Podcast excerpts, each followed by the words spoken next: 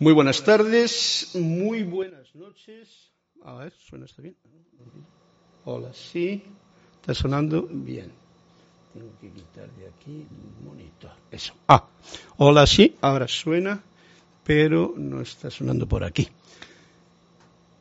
Buenas tardes, buenas noches, bienvenidos. Estaba probando aquí con el piano un tiempo esta suite número uno para violoncelo de Juan Sebastián Bach, que es muy bonita y aquí tocada con el piano.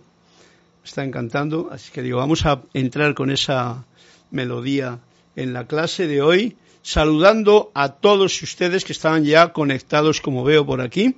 Yo soy el que más atrasadillo estoy, porque tengo aquí este quilombo, como diría cualquier buen argentino, de cosas que debo de tener como preparadas para que funcionen y así ya voy en marcha. Vamos a ver. Pues como estábamos diciendo, bienvenidos a la clase del martes 7 de la tarde, sede de Serapis Bay, Panamá. Un fuerte abrazo virtual de corazón a corazón a todos los que estáis ya reportando sintonía, que veo que hay aquí ya varias personas a las cuales voy a ir nombrando para que tengamos ese contacto no solamente visual por su parte conmigo, sino que yo también me reconozca en ustedes y así lo hago con José Ramón Cruz Torres, señor Carlos. Saludos y bendiciones desde Monterrey, México. Qué bonito México. Franco Amarilla, hola bendiciones a todos desde Encarnación, Paraguay. Diana Liz de Bogotá, por supuesto. Yo soy, bendiciendo y saludando a todos y todos los hermanos y hermanas. Corazones, estrellas, fuego, más corazones, girasoles y, por supuesto, Diana Liz, la flor de Lis. Mirta Helera, bendiciones, Carlos, desde Yuyuy. Qué, qué gracioso, Yuyuy. Tengo que mirar a ver dónde está eso. José Ramón Cruz Torres. ¡Ay, ay, ay! Belleza de armonía. Sí, señor, José Ramón. Es una pieza muy hermosa. Yo voy a hacerme un arreglo porque la he cogido cariño. Me, pareció el otro día la partitura y digo, me voy a aprovechar para que... Tengo el violoncelo en casa, pero... y no le sé tocar, ¿no? Pero en casa, allá en España, ¿no? Naila Escolero. Bendiciones y saludos, Carlos, y todos los miembros de esta comunidad desde San José, Costa Rica. José Ramón Cruz Torres, ¿cómo es que se llama esa pieza? Es la suite número uno de Juan Sebastián Bach para violoncelo, para cello. ¿ok? Suite número uno. Si tú pones eso, hay gente que la toca. La suelen tocar demasiado deprisa. Yo la toco más tranquilita porque...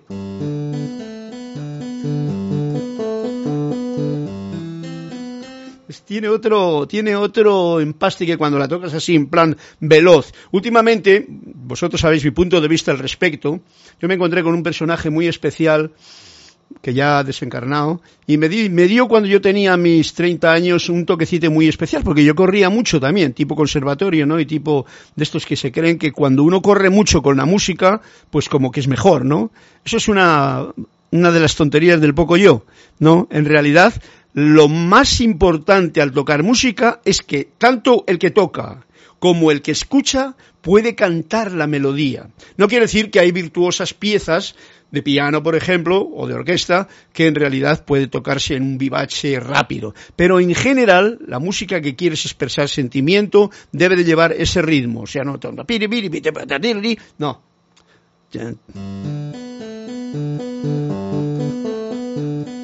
Bueno, ¿sabéis a lo que me refiero, no? O esta otra que es también que se ha tocado muy deprisa. ¿Eh? Que es de Bach también.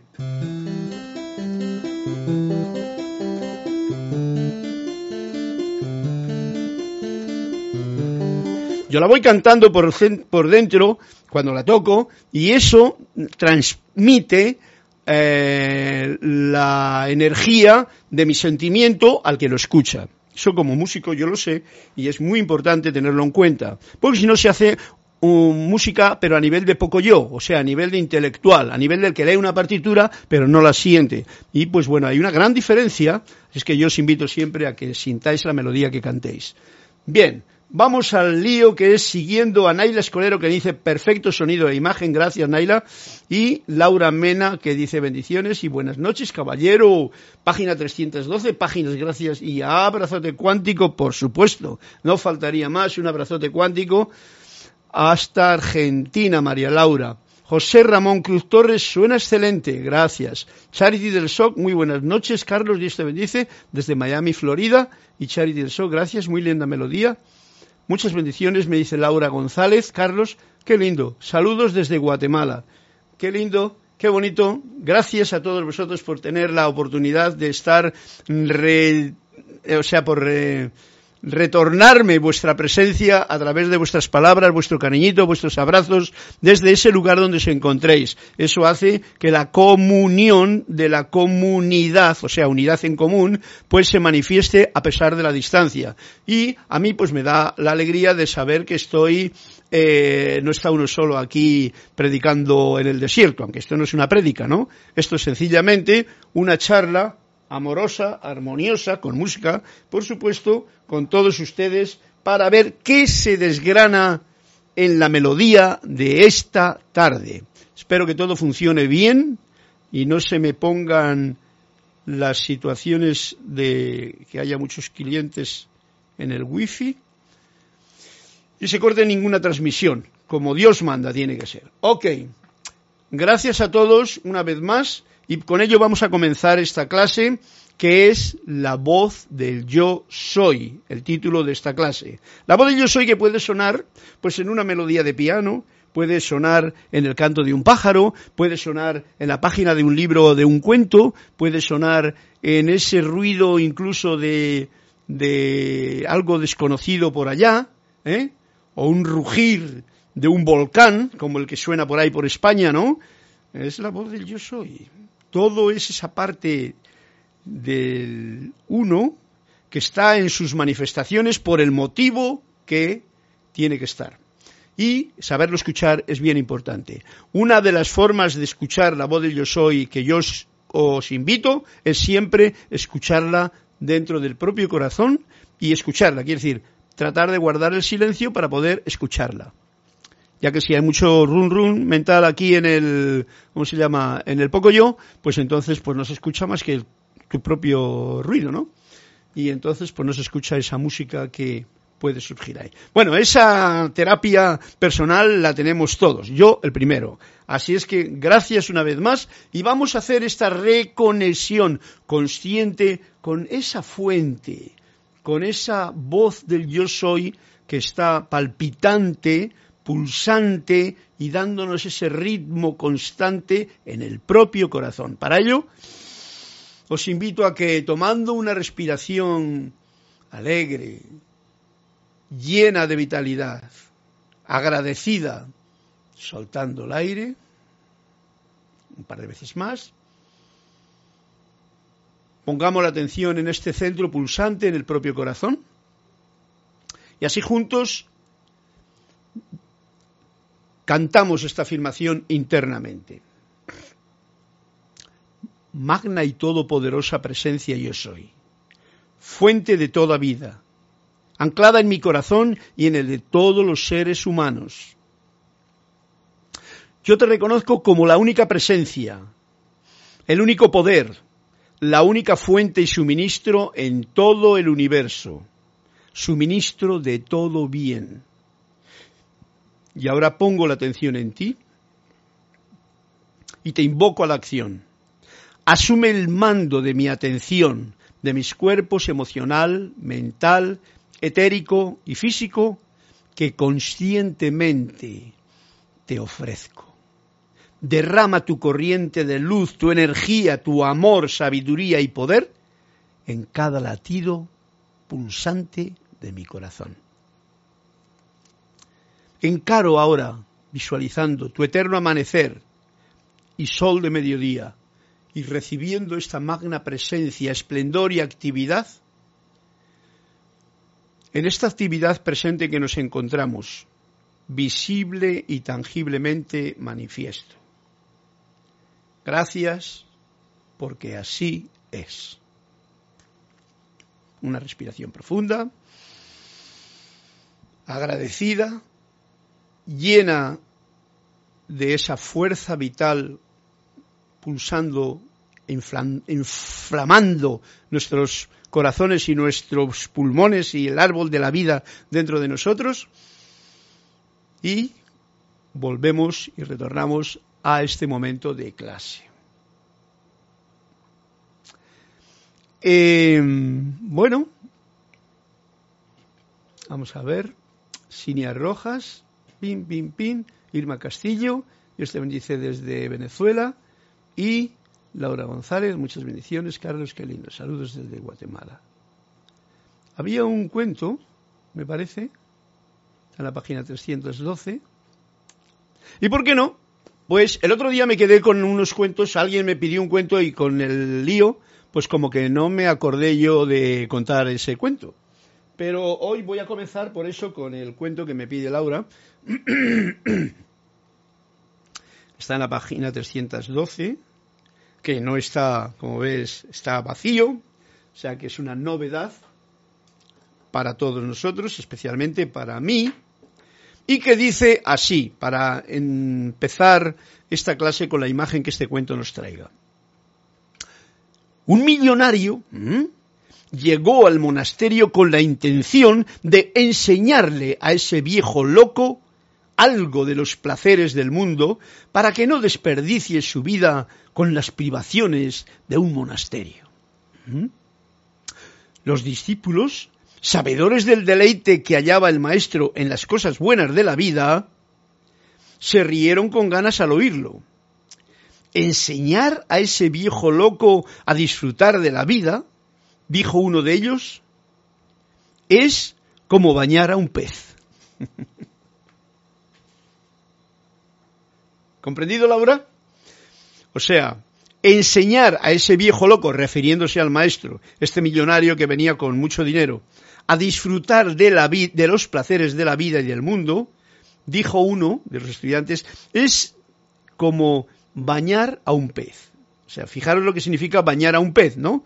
Bañar a un pez quiere decir que alguien tiene la, la estupidez mental de, poco yo, de querer a un pez y decir no le voy a limpiar porque debe de estar sucio y un pez está siempre en el agua, siempre está en el, en el océano, vamos a ponerle en un sitio como donde Dios manda, no lo voy a poner en una cloaca de, de las que últimamente pululan en estos ríos contaminados de la tierra, ¿no?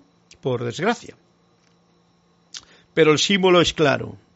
Bañar a un pez en un océano es como querer decirle al maestro, hey, que tú no sabes disfrutar de los placeres de la vida, yo te voy a enseñar que yo tengo dinero y coche y casas y chicas y chicos y fiestas y... el maestro no dijo nada, porque en este cuento el maestro no interviene.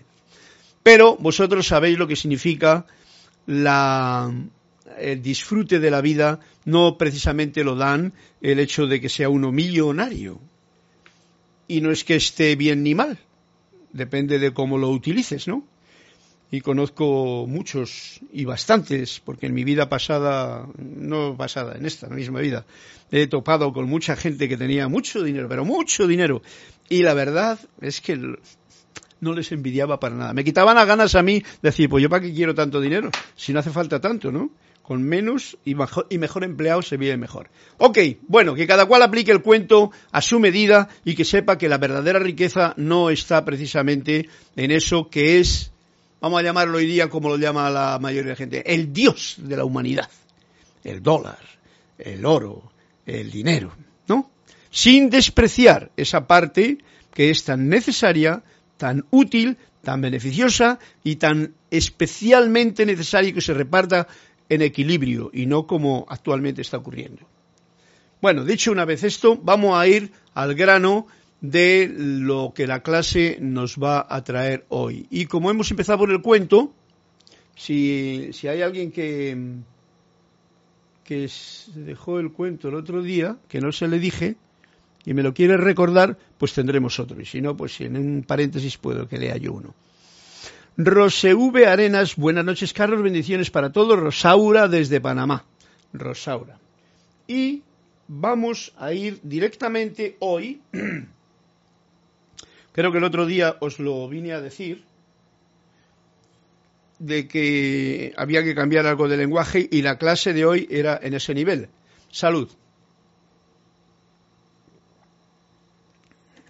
Un poquito de agüita para aclarar la garganta.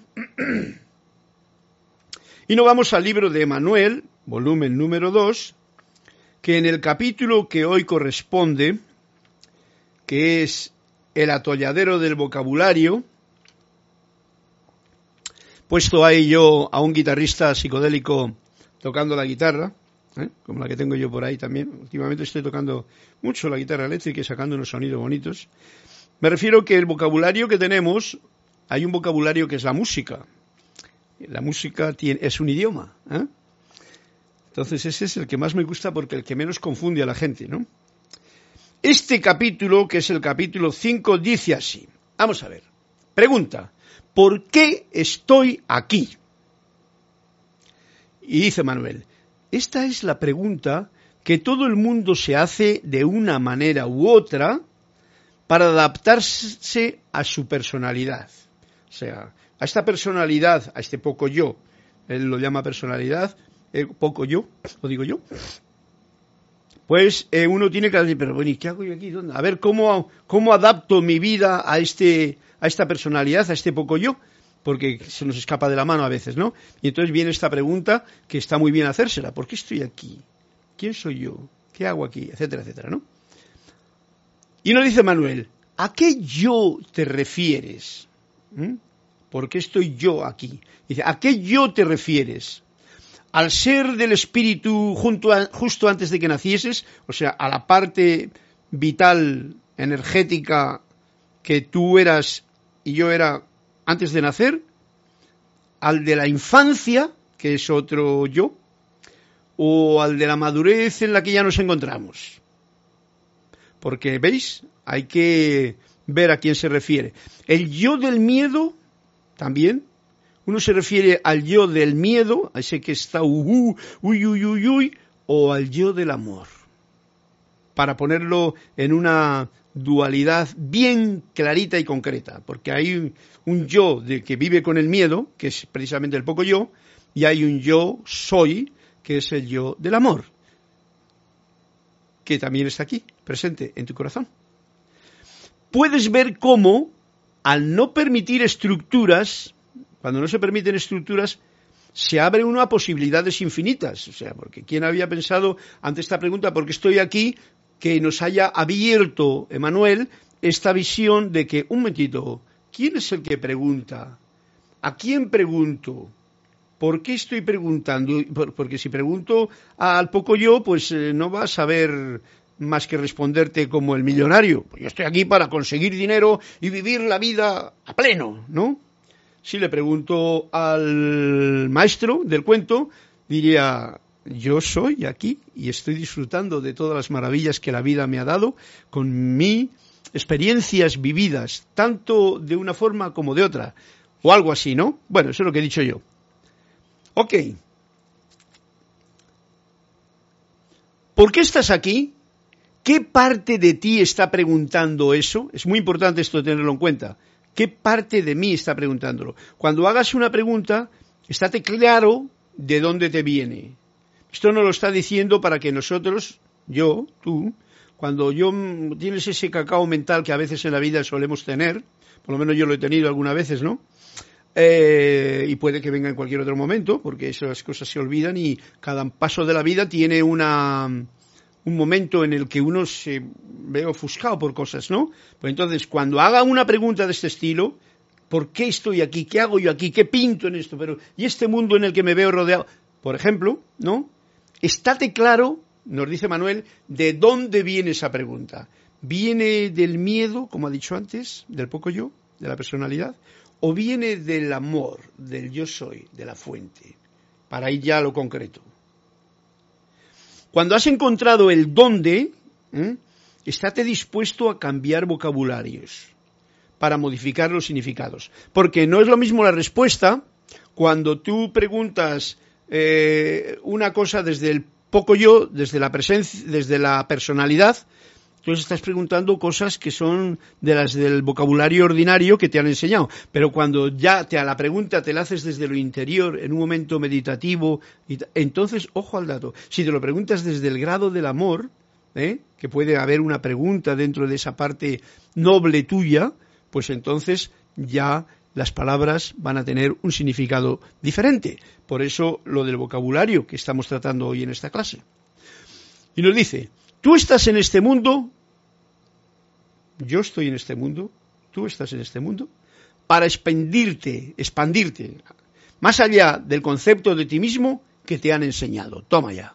Con eso ya hemos dado un punto que hay que tenerlo bien claro, para que sepamos. ¿Dónde, ¿Por qué estoy aquí? Yo estoy aquí en este mundo para expandirme más allá del concepto de mí mismo que me ha sido enseñado o que yo me he autoenseñado o que yo me he creído que era. Eso es una contestación que a mí personalmente, y os lo comparto, rompe con los límites que pueda tener en mi poco yo, mi parte mental y me da esta posibilidad, como todos vosotros lo sabéis, los maestros nos lo están diciendo, de expandir mi propia conciencia más allá de cualquier límite que yo me haya impuesto, que la sociedad me haya impuesto, que mis padres o mis hermanitos o mis miedos me hayan impuesto. ¿Veis? Muy importante. Tú estás en este mundo para expandirte más allá del concepto de ti mismo que te han enseñado. Por lo tanto, por eso es tan importante, por ejemplo, cuando se medita y tal, ir más allá de este propio cuerpo, dejarle, ir más, abrirte, sentir y entonces abarcar, dejar que la imaginación vaya para un sitio, para otro, que se expanda, que se libere, como práctica. Muy importante para que podamos eh, tener eh, esa apertura de límites en una práctica interna. Y luego ya en la práctica de la vida normal, pues lo mismo, cuando te viene un obstáculo, ay, no, no, yo, yo, no paso por ahí porque tengo miedo. Bueno, bueno, ya lo hemos liado. Si tienes miedo, ¿quién tiene miedo? El yo soy no tiene miedo, la fuente no tiene miedo porque sabe que ese es tú mismo en una manifestación diferente. Pero el poco yo, pues sí, mira, el poco yo generalmente anda por ahí eh, con mucho eh, miedo, ¿no? Y entonces puede que te manifieste en ese momento, ay, qué miedo tengo, por aquí no paso porque atacan, porque he visto que me han dicho que había, por ejemplo, ¿no? Salud. Gracias, agüita. Esta me gusta más porque esta tiene jengibre líquido. Jengibre que hago yo. Bien, ya sabemos por qué estamos en este mundo, en general. Ahora que cada cual haga de, lo, de, este, de esta comprensión lo que desee, para expandirte más allá del concepto de ti mismo que te han enseñado. Fijaros, que si el yo soy es todo, pero me han enseñado a ser un poco yo, y no me salga de los límites del poco yo que me han enseñado, pues el poco yo se va a plantear un cuadradito y de ese cuadradito no se atreve ni a mirar por la ventana porque, por si acaso, ¿eh? O, últimamente, este detalle de a todos meternos en casa es muy gracioso, porque en realidad es como el poco yo de la gente que tiene mucho miedo pero mucha ambición, pues quiere a todos meterle en su cuadradito, en su casita y tal. No se dan cuenta que al hombre, como al maestro del cuento, no se le puede privar de las riquezas que tiene en su libertad interior. Imposible. Por mucho que quiera el mundo cortar las libertades del ser humano, nunca lo puede ni lo ha podido hacer. Pero claro, eso requiere que nosotros expandamos nuestros límites y que dejemos al poco yo que sea más grande, ¿no? Cada vez. Para eso la mejor cosa es lo que hemos hecho ahora mismo, ¿no? En la ofrenda que hacemos de mi cuerpo físico, etérico, mental y emocional, que son como las cuatro paredes del poco yo, ¿eh? en, un, en una imagen que doy yo bastante vulgar, que sirva al gran yo soy, que sea servidor del Cristo interno, que sea servidor de la fuente, de la presencia, que es poner al servicio tu poco yo del gran yo soy que tú eres, que tú eres, recuérdalo no alguien por ahí. Y dice Emanuel así, como niño se te enseña el idioma, ¿veis? Estamos hablando de las palabras. Como niño se nos ha enseñado a todos el idioma, cómo se dicen las cosas, cómo tal, pero no se te enseña la experiencia. Todos lo sabéis, que si uno quiere nadar, cuando es niño, a no ser que tenga un padre muy padre, muy buena gente, un padre o una madre, ¿no? Y le diga, venga, vamos a bañarnos, vamos a nadar y tal, generalmente lo más que recibes, no te metas al agua, no te vayas allá, mira qué tal y qué cual, ponte el salvavidas. Comprendéis, ¿no? Todos estáis en esa película, lo veis clarito, ¿no? Yo he actuado de otra manera porque para mí eso era como algo natural, lo mismo que a un perrito, le tiras al agua cuando ha nacido y sabe nadar.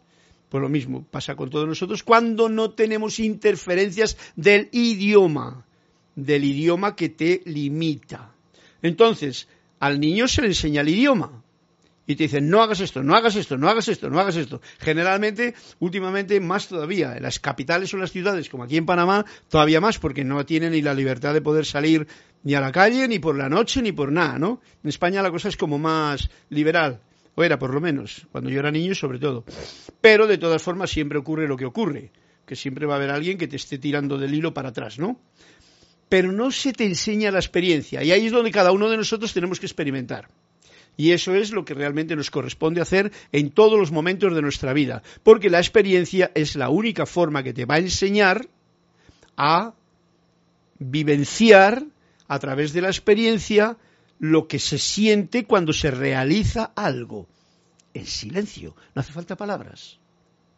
Por eso muchas veces hay teóricos de la botánica, de la biología, de la química, de que no entran en un laboratorio, que no ven un, que no tocan un animal, que no saben lo que es una cabra, que no han ordeñado nunca a una vaca, que no han cogido un pajarito ni se han caído de un árbol, que no se han metido en río a pescar un cangrejo. Entonces, ¿qué ocurre con esa gente? Pues que puede que tengan un intelecto muy bien desarrollado porque han leído muchos libros, han visto muchas fotografías, etcétera, etcétera. Pero eso es la parte que corresponde a un niño un poquito ya crecidito, que lo único que está es manipulando o sea, no manipulando, perdón, está utilizando el idioma que le han enseñado y sigue trabajando en ello. De eso hay mucho hoy día, ¿vale?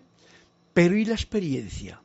Ahí, a nosotros, estudiantes de la luz, o sea, seres de luz, tenemos la posibilidad de experimentar. Y eso es tan importante, lo considero yo.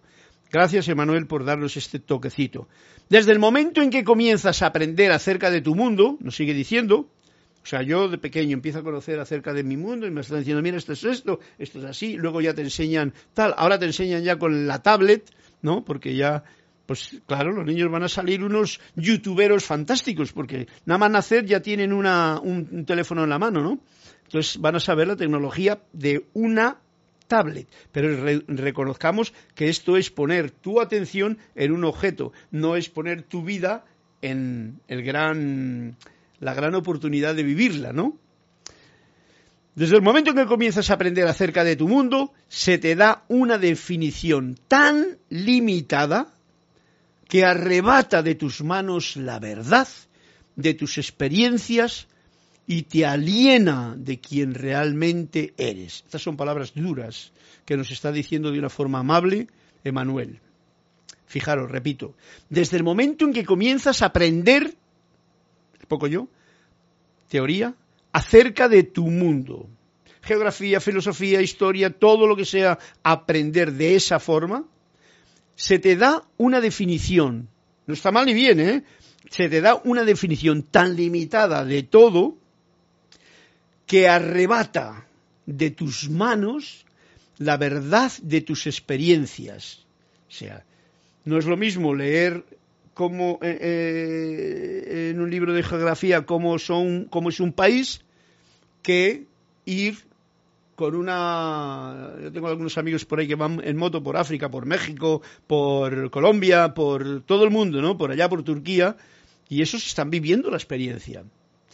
Yo ahora eh, lo estoy disfrutando porque no puedo coger la moto que la tengo allí aparcada en mi casa de esa aventura que ellos viven, pero ellos son los que están viviendo la experiencia, ellos son los que se caen de la moto, los tienen que levantar, tienen que arreglarla, tienen que hacer todo eso, tienen que pasaportes, no sé qué, toda la experiencia de vida, pero tienen esos paisajes, tienen esas vivencias, los ríos, las, las selvas, las montañas, la lluvia que te cae, la caída y el barro, todo eso es la experiencia que están viviendo, además de la conexión con la gente de cada lugar con que se encuentran, que unos son en general como un amigo que tengo yo por ahí por Colombia que se llama Yo Soy Tribu, que es pues tiene un, un toque muy especial porque se suele encontrar con gente que tiene una conciencia bien pura y elevada. ¿Veis? Pues eso se nos arrebata de las manos. La verdad de la experiencia se nos arrebata y te aliena. Aliena es como te esclaviza de quien realmente eres. O sea, yo soy lo que yo soy, ¿eh? la fuente, todo eso es lo que tú eres también, ¿no? Y todos somos. Y por lo que sea, hay una presión de un mundo entero que eh, uno empieza haciéndolo simplemente así, alienándose porque se cree que porque estudia ya ha aprendido y lo único que se ha quedado es pues con unas cuantas teorías que sí puede apabullar en una conversación, pero no vayas más allá, que el que haya viajado cuatro kilómetros más allá de, su casa ya sabe más que él, ¿no? Te arrebata de tus manos la verdad de tus experiencias y aliena y te aliena de quien realmente eres, o sea, te, esclaviza de poder tener ese contacto con tu propia seidad experimentando la vida. ¡Wow! Esto es bien fuerte, bien importante, bien para tenerlo en cuenta y a ver si se despeja toda esta nube de manipulación que tenemos encima para que el hombre se dé cuenta de que estamos eh, haciendo el, yo no sé cómo decirlo, porque no hay palabras que expresen la estupidez humana en grados tan superlativos como los que vivimos hoy día, y eh, podamos vivir y ser, sentirnos libres de todo. Cuando digo de todo, es de todo. Hay que empezar por todo ese que es el, el, el, adorar al dinero, como si fuese el Dios. Esa es una falsedad de las muy grandes, ¿no? Bien, y nos dice Manuel, muy gracioso, tu lenguaje te mantiene cautivo. Otra de las experiencias que nos está trayendo a cuento. Eso no es para que, más que para que nos demos cuenta de muchas cosas que están corriendo, están ocurriendo en la propia vida, pero que no tenemos que echar la culpa a los demás. Es que nosotros mismos, al ser adictos a las palabras correctas, al lenguaje correcto y tal, a veces nos ponemos un poquito pesados y decimos, no, que esto no se dice así, que se dice así. ¿No? Cuando sabéis que en cada idioma tiene sus diferentes manifestaciones, normalmente en diferentes países. Y en un país una palabra significa una cosa y en el otro significa otra, ¿no? Y así, donde por ejemplo es Roma, y yo digo Roma y todo el mundo ve ya la Vaticano, la, el Papa y todo el rollo de lo de Roma, pero, ¿eh? y si le diese la vuelta a esa palabra, que todos lo sabéis, pues resulta que es el amor y está escondido. Amor. O sea, todo está como al revés. Y como eso hay muchas palabras, ¿no? Hay una, una frase, me viene a la mente ahora, yo la tenía muy a menudo porque me, daba cuenta de, cuando era más pequeño me daba cuenta de esto, ¿no? Que la decía mi madre, o vete a saber, la gente de al lado, ¿no? Decía, mm, esos son esos dichos españoles, ¿no? Que quizá también sean de por aquí, de esta parte. Piensa mal y acertarás, son como dichos así generales. Piensa mal y acertarás. Y a mí, sin, por mi dentro, dije, ¿qué, tontería estamos diciendo, no? Estás diciéndote una programación equivocada. Y entonces yo lo cambiaba por piensa bien y acertarás también. Pues bueno, como eso se puede hacer el cambio a toda el trabalenguas de lenguaje en el que está metido el poco yo desde el punto de vista del miedo. Desde el punto de vista del amor podría ser la segunda parte. Desde el punto de vista del miedo es piensa mal y acertarás, del poco yo. Desde el punto de vista del amor es piensa bien y acertarás también. ¿Comprendido? El lenguaje te mantiene cautivo. Y en esta era nueva en la que estamos caminando ahora, gracias a Germain por darnos estas, estos puntos para que experimentemos en el laboratorio de la vida, pues tenemos la situación que tenemos la situación de que de, de, cambiar, de darnos cuenta del lenguaje, de dónde yo provienen las palabras que estoy expresando. ¿Vienen de mi corazón o de lo aprendido en alguna librería, biblioteca, etcétera, etcétera? ¿De dónde salen? ¿Salen de aquí o salen de allá? O salen de los dos lugares en conexión, que es lo más correcto. La mente es una maravillosa Mm, herramienta que el ser humano tiene, pero cuando está al servicio del corazón. ¿Eh? No hay que ponerse cabreado con nadie, ¿no? Em, tú estás en este mundo desde el punto de vista del espíritu. Es otra afirmación que me está dando aquí Emanuel. Tú, yo, estamos en este mundo desde el punto de vista del espíritu para reconocer que la ilusión no tiene el poder, no quiere decir que no tenga el poder, no tiene el poder que tiene el amor y que también tiene el ser. Esta frase es ya, digamos que, el punto fundamental de la clase. Yo estoy en este mundo, tú estás en este mundo, desde el punto de vista del el amor, del espíritu, de la fuente. Desde ese punto de vista, ¿y para qué estoy aquí? Para reconocer que la ilusión, este mundo en el que estamos viviendo y que mucha gente lo está sufriendo, padeciendo y tal, y otra gente lo está manipulando y haciendo sufrir y tal, y otros son borregos y son, eh, como diría yo, manipulados y manipuladores, y otros hacen el humilde porque si no, pero luego humillan, en fin, todo ese detalle de gente que actúa de una u otra forma, que es parte de la película, que es el mundo de la ilusión, ¿vale? No tiene el poder esto para que lo sepamos cada uno, por mucho poder que crean que tienen, no tiene el poder que tiene el amor y que también tiene el ser. Y tanto el amor como el ser está dentro de tu propio corazón, dentro del mío. Esto para que lo tengamos bien claro porque es lo fundamental. Y con esto tú puedes ir como el escudo y la espada ante cualquier situación, no para batallar, sino para ser consciente de lo que tú verdaderamente eres. Y entonces no dejarte apapichar por cualquier tontería que alguien con miedo te venga diciendo. Es difícil, muy difícil, porque a veces pues no puedes estar, eh, primero no puedes convencer a nadie hoy día, ¿no? Tienes que estar tú bien convencido de lo que realmente eres y saber que esto es una frase que yo os la estoy cantando a vosotros con música. ¿eh? Porque la verdad está aquí bien clarita. Tú estás en este mundo desde el punto de vista del espíritu para reconocer que la ilusión no tiene el poder que tiene el amor y que también tiene el ser. Fundamental. Fundamental tenerlo en cuenta. Vamos a ver qué es lo que me dice por aquí. Em, María el Mateo, hola a todos desde Santo Domingo. William Gamboa, bendiciones desde Cúcuta, Colombia. William Gamboa. Bendiciones para ti también. Alonso Moreno Valencia desde Manizales, Calda, Colombia. Graciela Martínez Rangel, saludos desde Michoacán, México, desde mi yo soy, al yo soy que ustedes son.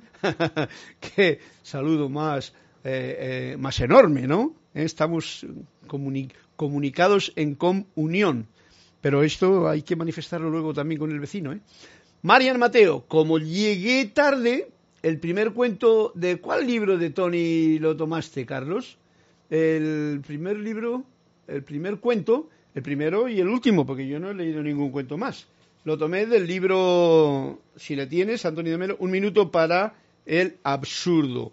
Y es el cuento que está en la página 312. Marlene Galarza, bendiciones hermanos desde Perú, Tacna, hermoso lugar. Martín Cabrera, hola, muy buenas noches. Bendiciones, Carlos, y a todos, reportando sintonía desde Buenos Aires, Argentina. Un fuerte abrazo para ti, Martín Cabrera, también hasta ese hermoso lugar. Buenos Aires. Espero que se respire bien. Ahora debe de hacer frío por allí, ¿no?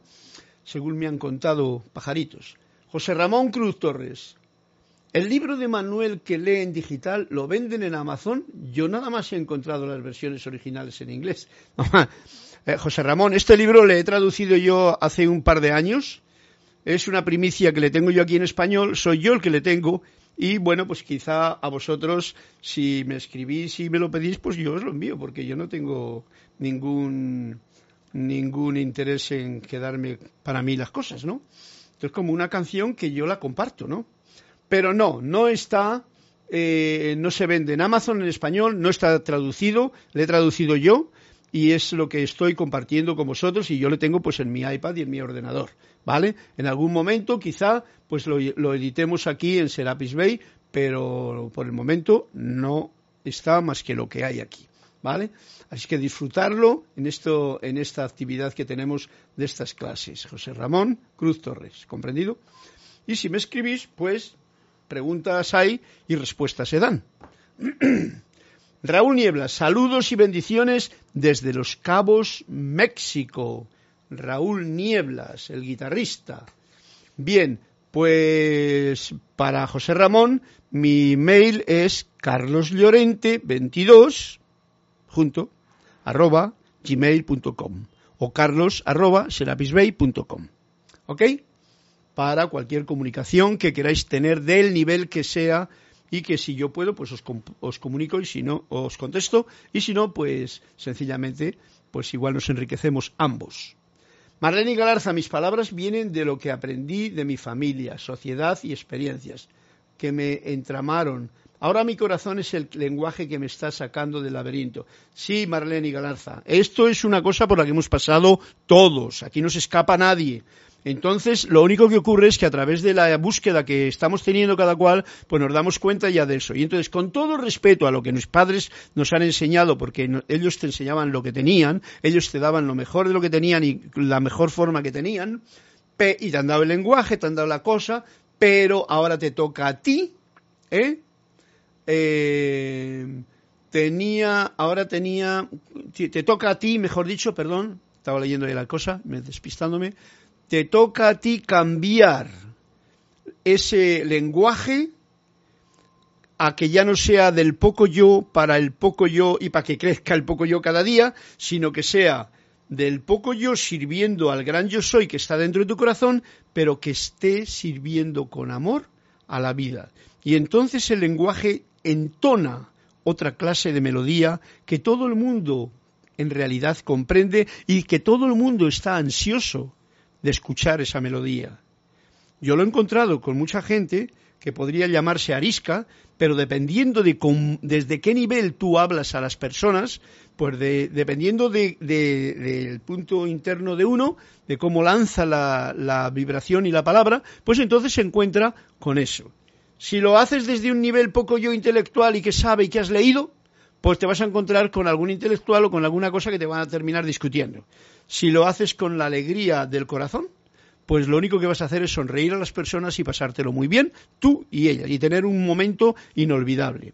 Y eso es lo que yo me encanta eh, tener, em, tener esa forma de lenguaje hoy día. Y os invito a que todos vosotros lo tengáis. Siempre con la alegría de la música del corazón, las palabras suenan mejor. Ok, vamos para allá, que me dice a mí José Ramón Cruz, gracias señor Carlos por sus datos, en efecto. Gracias a ti, José Ramón. Ya sabes, a tu disposición para lo que desees y a la de todos. Y cualquier comentario, cualquier cosa que queráis hacer, ya sea por escrito, ya sea por, por aquí, pues también. María Laura Mena, está fresco y extra extra. Acá la pandemia ya terminó nos dijeron que no es necesario más el barbijo. Mira, María Laura ya nos está quitando el barbijo de encima. Sí, ya, ya no pueden aguantar más porque está causando mucho sufrimiento a mucha gente. Ha sido un buen negocio eso para algunos, ¿no? Ha sido una preocupación y una estupidez para mucha gente que han estado diciéndole a otro, póntelo para mí. Una preocupación, me acuerdo que todo el mundo estaba como subiéndose. Digo, pero men, si a la hora de comer te quitas el barbijo, ¿Cómo te puedes poner un barbijo a la hora de respirar aire puro? ¿Qué cosa ocurre en este mundo? Pero bueno, habéis visto que hemos tenido que pasar todos por esa pandemia tan graciosa y tenemos que pasar todavía por más cosas. ¿eh? No, no creéis que esto se termina aquí. Que el hecho de que alguien te diga ahora ya te lo quitan y ahora te lo pones, quiere decir que alguien está tratando de manipularte de una forma u otra. Pero da igual, que hagan lo que quieran, tú haz lo que tu corazón te diste. Siempre haz lo que tu corazón te diste. Em, nos dijeron que no es necesario más el barbijo. Creo que también lo he escuchado hoy, no sé, que aquí en Panamá, pues tampoco. Dentro de un mes lo van a quitar. Bien, ojalá lo quiten porque es una pena ver a los niños con eso, que se van a creer que hay que, o sea, hay que y también de ver a las mujeres guapas, la carita esa, esa sonrisa, que ya no se ve con eso de meterse aquí, parece que estamos todos en un mundo casi árabe, ¿no? Martín Cobrera, ¿cuánto quiero que ya no se use más barbijo? Excepto cuando hablo solo. ¿Cómo, cómo? Martín Cabrera, ¿cuánto quiero que ya no se use más barbijo? Dice, excepto cuando hablo solo, o sea, que cuando hablas solo tú utilizas el barbijo. Ok, venga, muchas gracias por vuestros comentarios, siempre son muy agradables. a darle una, una nota musical con un instrumento nuevo, mirad.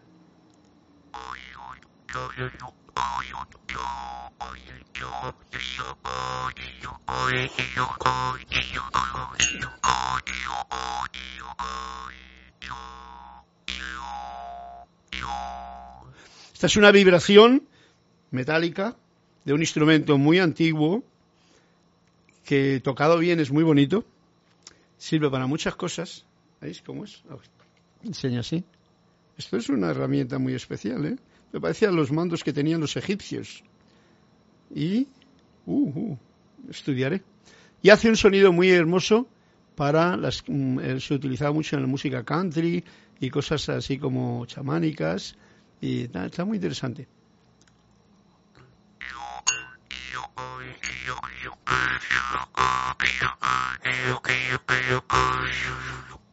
Ok. bueno, jóvenes, que me alegra mucho de pasar un ratito aquí en el que no tengamos muchas eh, así como tensiones, sino que al contrario, se libere de tensiones, porque esta es la edad de Saint Germain. Saint Germain lo que quiere, con el fuego violeta transmutador, es el regalo de la liberación. Si uno no se autolibera, ¿quién te va a liberar? ¿Veis? Entonces, eso es muy importante. Es arpa de boca y me duelen los dientes. ok, bueno, vamos a, vamos a poner un cuentecito en honor a esos que yo no leí el cuento. A ver si encuentro uno aquí. Mira, del libro antiguo. Voy a leer un cuento porque ya estamos en 49 y por el momento no se me ocurre otra cosa.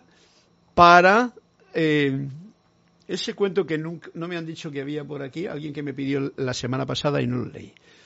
Mirad lo que dice, porque la lección de hoy de lenguaje espero que se quede bien grabadita para tenerlo presente, que el lenguaje salga del corazón, del amor, del yo soy, de la fuente, no del poco yo, a no ser que ese poco yo esté bien clarito al servicio de la fuente en tu corazón.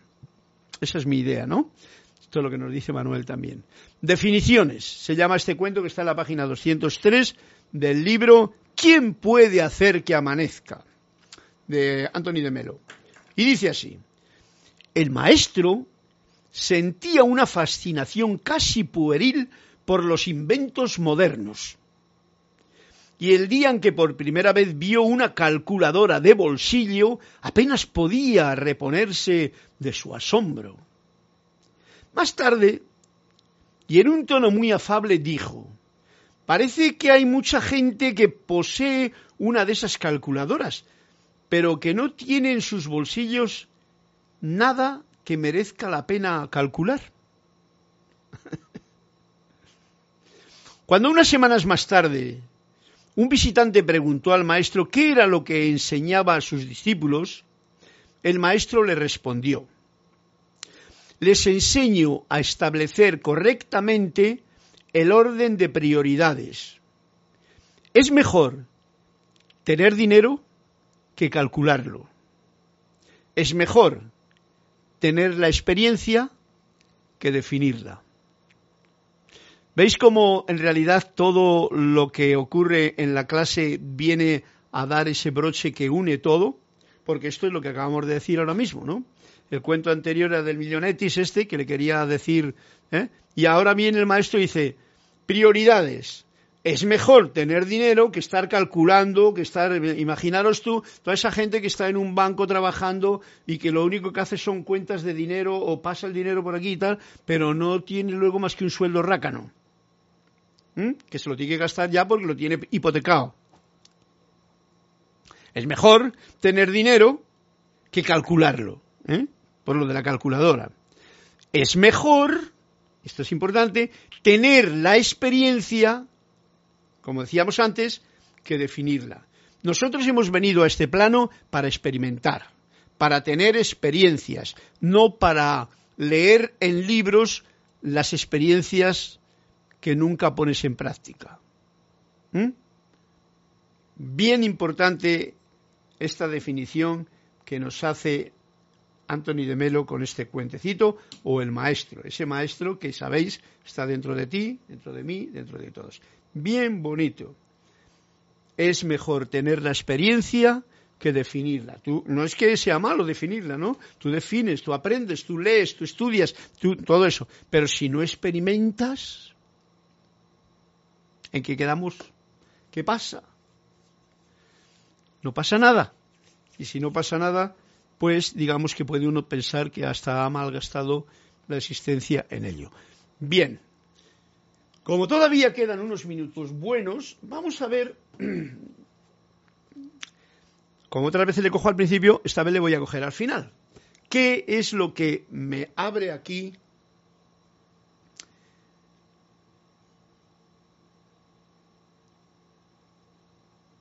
a ver por dónde leo.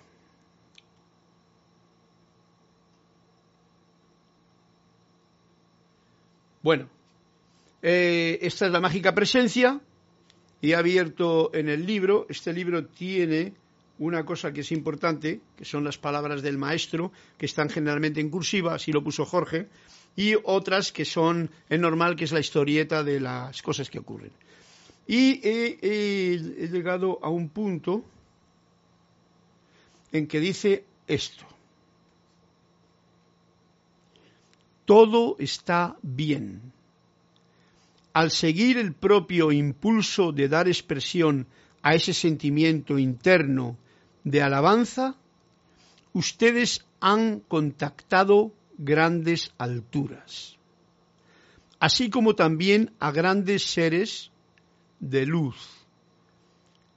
Esto les traerá incontables bendiciones.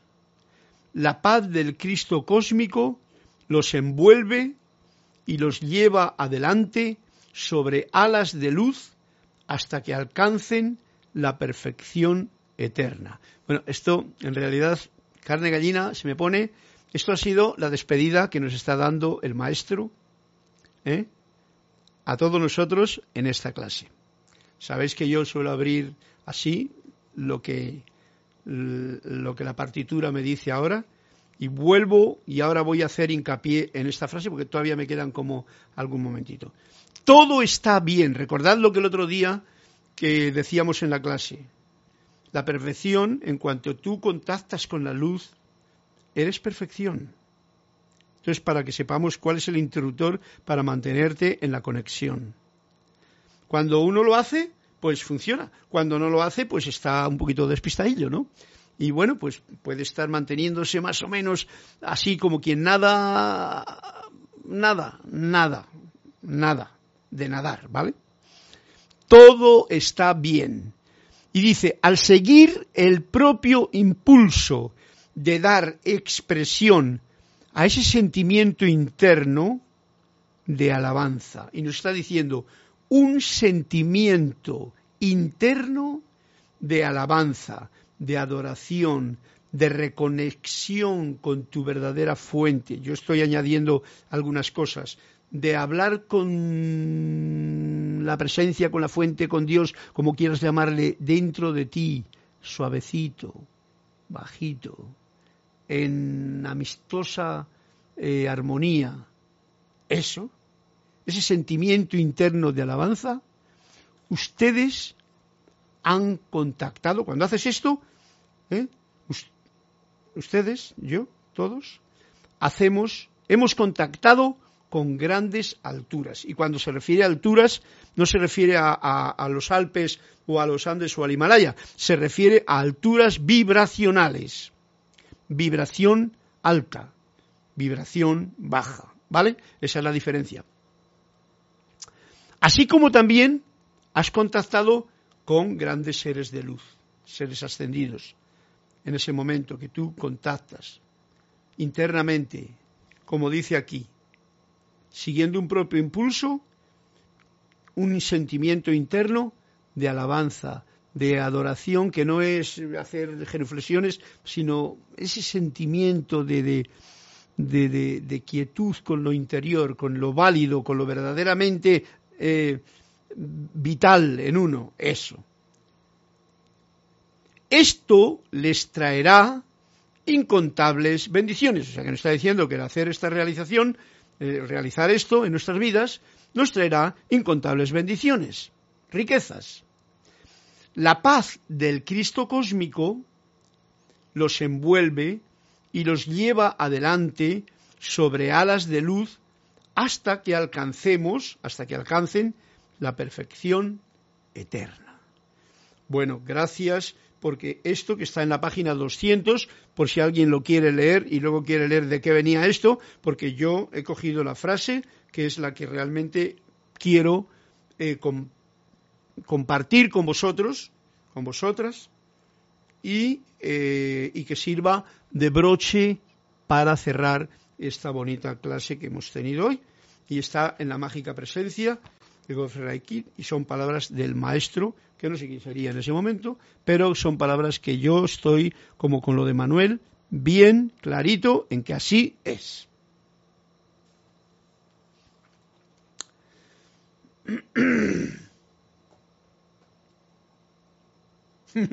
Marlene Galarza dice, es como el sonido de la rana cuando cantan en época de lluvia. Mira, este, te refieres a esto, ¿verdad? Marlene, sí. Yo tengo una, una, experiencia muy graciosa. Yo voy a pasear todas las noches por ahí, porque si no estoy aquí todo el día metido en el apartamento es un rollo, ¿no? Entonces me hago unos cuantos vueltas a un sitio que es un jardín. Y en un cierto lugar hay un depósito de agua que sale allí agua a un césped. Y entonces cuando yo voy allí, igual está callado. Y yo le pito a un bichito, que no sé qué bichito es, pero me contesta. Y le hago así.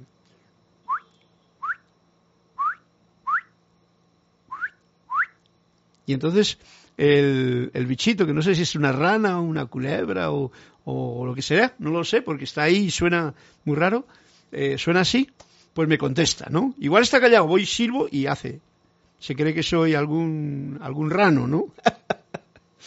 Marlene Galarza, muchas gracias por vuestros comentarios, muchas gracias por vuestra presencia. Voy a terminar otra vez con esta con esta melodía que empecé, me parece que está el piano conectado y tal, y así terminamos con la suite número uno en el Sol Mayor de Paracelo.